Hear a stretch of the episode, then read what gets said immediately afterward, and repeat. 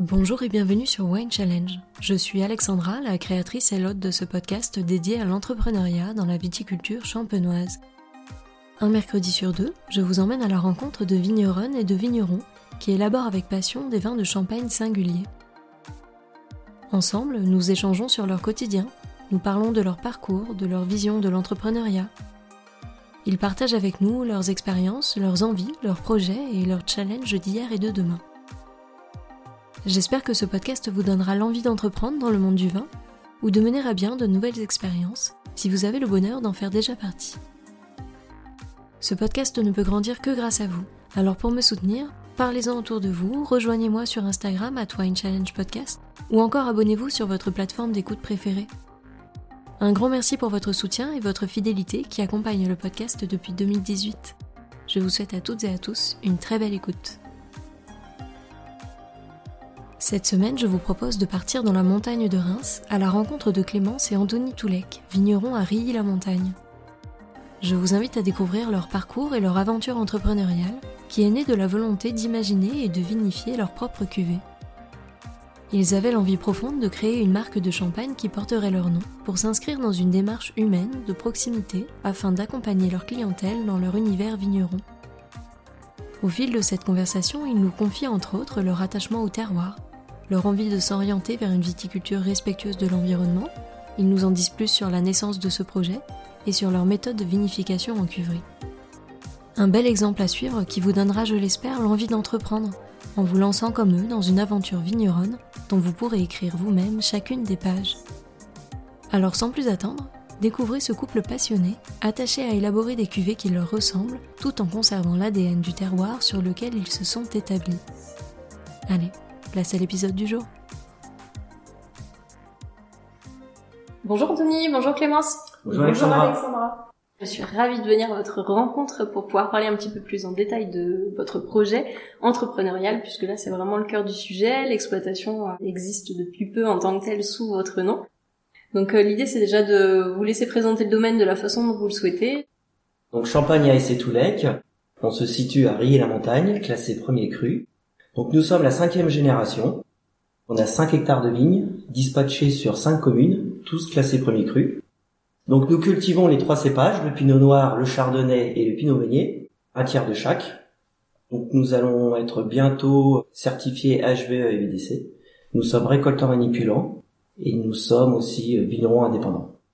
Et sur la partie euh, cépage, est-ce que vous auriez envie de travailler peut-être plus tard des cépages anciens ou est-ce que c'est pas un projet pour vous? Pour l'instant, c'est pas un projet, mais c'est vrai que certains vignerons ont des cépages d'autrefois et c'est vrai que c'est très intéressant euh, au niveau des assemblages. Et en termes de vinification, comment est-ce que ça se passe? Est-ce que vous aimez travailler le parcellaire ou au contraire, est-ce que vous faites des assemblages en règle générale? Donc à la maison, on travaille tout en parcellaire. On sélectionne les plus belles parcelles, généralement les plus vieilles aussi. C'est là que les raisins sont beaucoup plus riches, beaucoup plus aromatiques. Donc en fait là on a trois cuvées à l'heure actuelle. On a un blanc de blanc, on a un blanc de noir et un assemblage. Donc les blancs de blanc et le blanc de noir 100% parcellaire. Ensuite la cuvée assemblage, on a assemblé 50% d'une parcelle et 50% d'une autre parcelle, donc en chardonnay et en pinot. Euh, comment est-ce que vous fonctionnez en cuverie Quel est votre style de vinification? Euh, Voilà, quelle est la particularité qu'on peut retrouver sur les vins? Donc au niveau de la vinification, on vinifie 50% en cuve inox et 50% en fût de chêne. Donc on a plein de petites cuves pour vraiment sélectionner euh, chaque parcelle. Et le fût, s'est imposé dès le début ou au contraire c'est venu peut-être plus tard? Il est venu tout de suite. On avait vraiment envie de travailler, c'est un produit qui est naturel. Et on trouve que les vins sont beaucoup plus gourmands, beaucoup plus riches, beaucoup plus complexes. Il faut vraiment que ça soit fondu et on veut ressortir aussi vraiment le terroir de nos parcelles et vraiment les fruits aussi. On est vraiment sur un champagne fruité sur le domaine. Donc on veut vraiment que ça soit fondu. Et selon vous, quelle est la philosophie globale de la maison? Donc la marque, c'est en fait, on veut faire ressortir notre terroir à travers nos vins de champagne.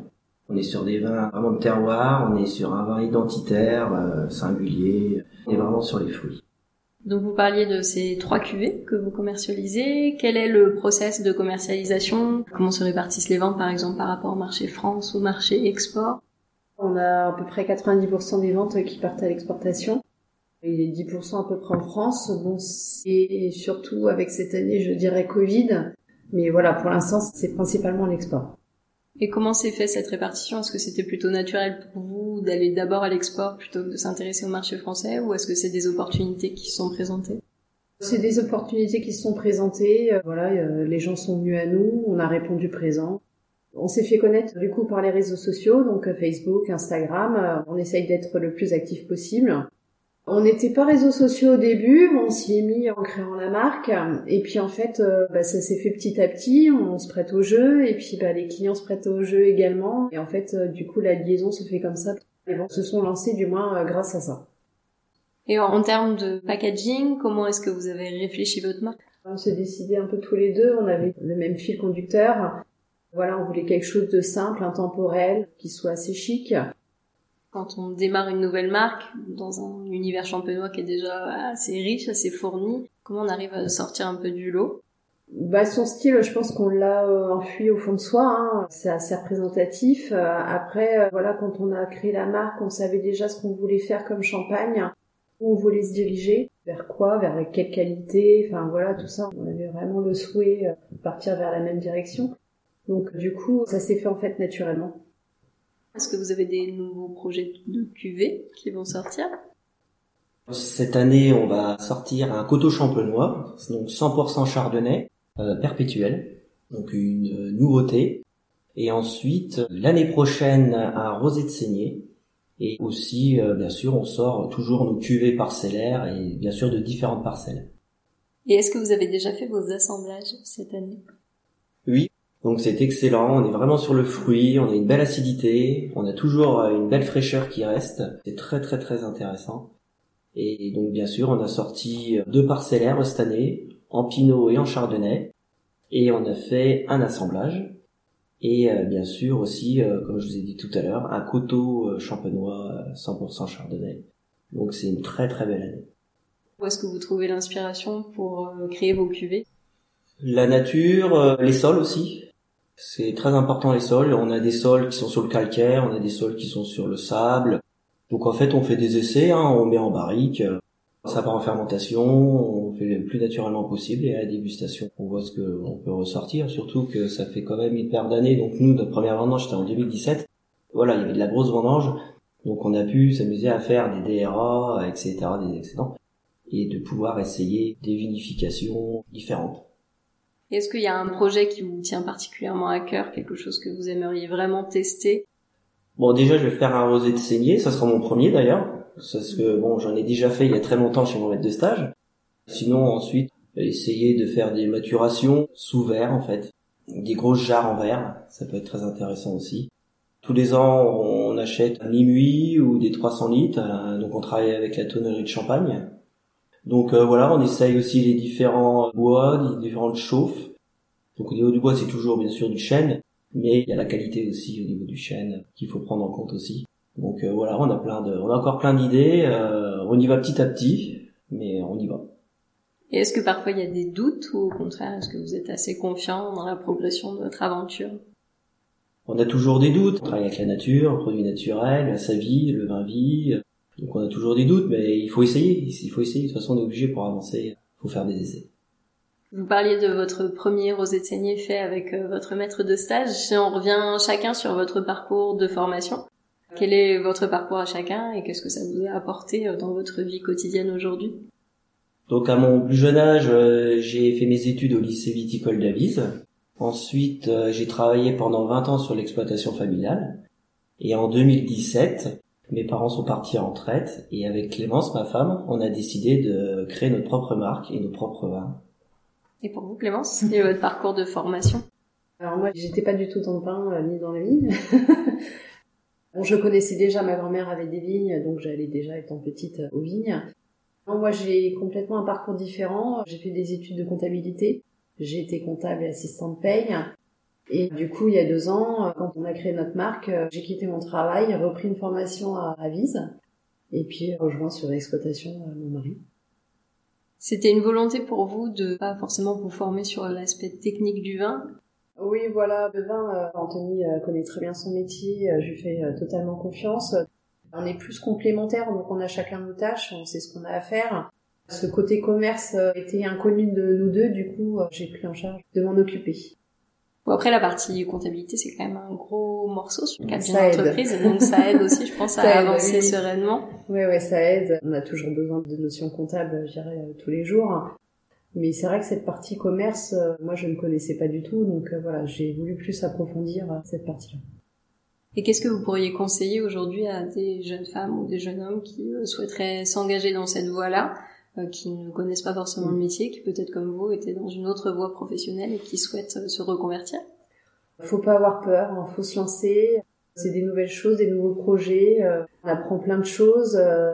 Et ouais, c'est une nouvelle aventure. Il faut être assez audacieux, selon vous? Oui, audacieux, courageux, passionné. voilà, il faut toutes ces qualités-là pour pouvoir avancer. Quoi. Et est-ce que vous conseilleriez à la nouvelle génération déjà de s'imprégner vraiment du terroir et de l'environnement en règle générale? Ben, je pense que déjà avant tout, euh, il faut connaître la nature, hein, la région dans laquelle on est, euh, les sols. Enfin voilà, faut déjà connaître, je dirais, la base. Et puis après, oui, se renseigner auprès des vignerons. Hein. Les portes sont ouvertes. Ne pas hésiter à poser des questions, à visiter. Enfin voilà, à faire le tour. Quoi. Faut vraiment pas hésiter à pousser les portes des vignerons. Quoi. Et est-ce que vous, c'est une démarche que vous aviez initiée déjà depuis quelques années avant de monter réellement ce projet? Oui, à chaque fois qu'on visite une région, on aime savoir comment eux travaillent parce que on travaille pas tous de la même manière et je dirais heureusement parce que sinon on est tous les mêmes bancs. On aime bien, on est curieux d'apprendre euh, des autres régions et puis de toute façon on a toute cette même passion au niveau viticulture, c'est euh, voilà la vigne, les sols et dans toutes les régions on les retrouve quoi.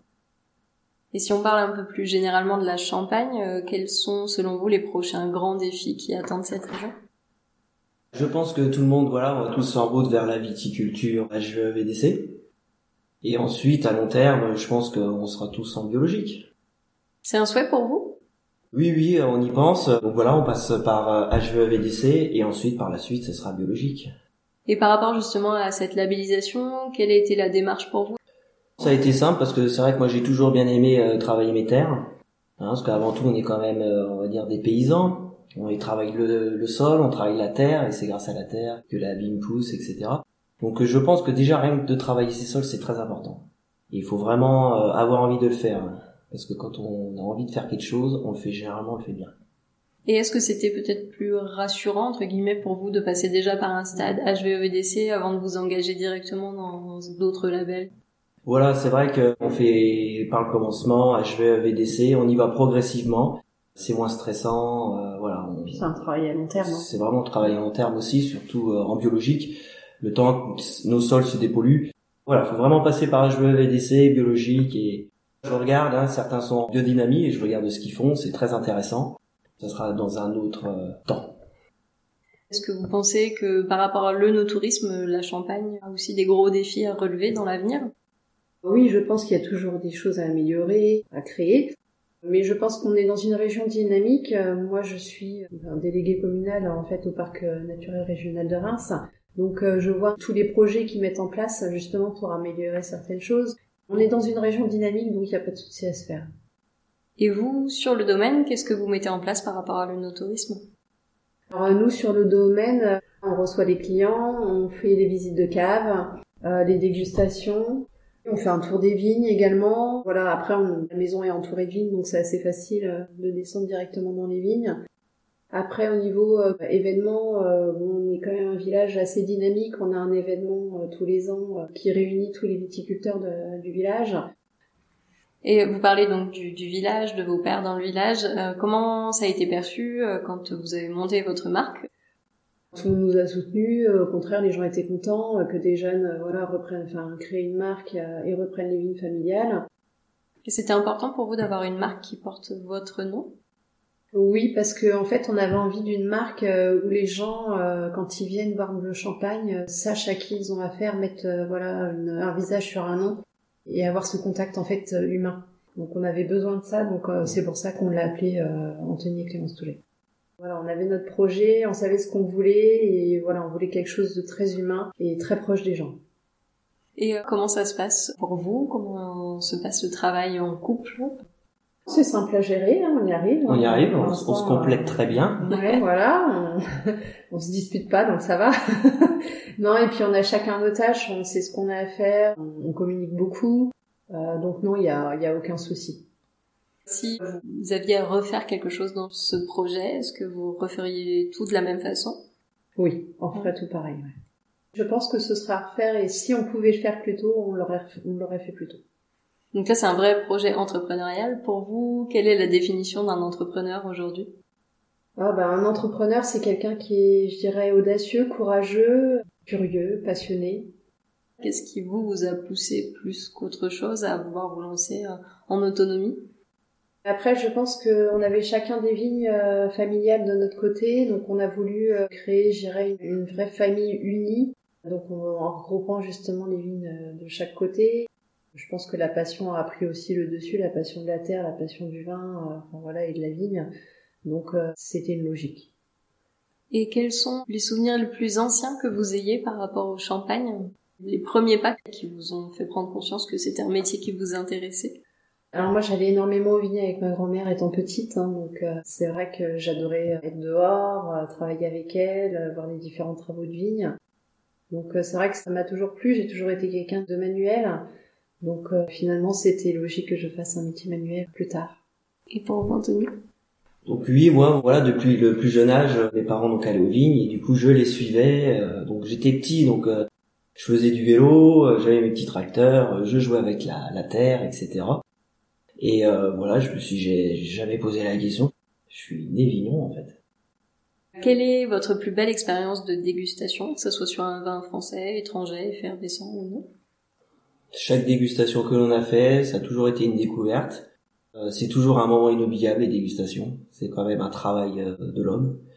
Donc euh, toutes les dégustations sont magnifiques. Et quel est le dernier champagne que vous ayez dégusté? Le champagne à Toulec ça marche. On a fait les trois cuvées, hein, on a reçu des clients euh, hier, donc euh, voilà, c'est ça a été le dernier champagne dégusté. Euh. donc une cuvée assemblage, 50% Pinot, 50% Chardonnay. Ensuite un blanc de noir, 100% Pinot noir, vieille vigne en parcellaire, et un 100% Chardonnay, toujours pareil en parcellaire. Et si vous aviez une recommandation à faire pour se promener, voilà un joli point de vue ou quelque chose à visiter, qu'est-ce que vous pourriez recommander? Ben, on a la promenade euh, géologique à Mailly-Champagne qui est très jolie à faire. Euh, et puis bon, bah, je pense que de toute façon, euh, la région de la Champagne est assez vallonnée pour se promener un peu dans les chemins de tous les villages. Il y a toujours des, des coins à découvrir. Des fois, on peut même être surpris par certains villages. Donc, faut tous les faire. Et pour conclure, j'ai l'habitude de laisser le mot de la fin à mes invités. Quel pourrait être pour chacun de vous un mot qui résume votre état d'esprit du moment? Artisan vigneron. Passion et terroir. Eh je vous souhaite de continuer dans vos projets, d'être toujours autant passionné, justement, euh, pour faire grandir euh, l'aura de cette nouvelle marque qui, j'espère, est prometteuse pour l'avenir. Merci. Merci beaucoup, à bientôt. Merci à toutes et à tous d'avoir écouté cet épisode. J'espère vraiment qu'il vous a plu et qu'il vous a donné envie d'en savoir plus sur l'invité du jour. Vous pouvez retrouver dès maintenant toutes les références et les informations sur cet épisode sur le site wine-challenge.com, mais également sur le compte Instagram du podcast at winechallengepodcast. Je vous donne rendez-vous dans 15 jours pour découvrir une nouvelle conversation. D'ici là, je compte sur vous pour partager vos épisodes préférés auprès de tous les amoureux du vin. Merci à toutes et à tous et à très vite.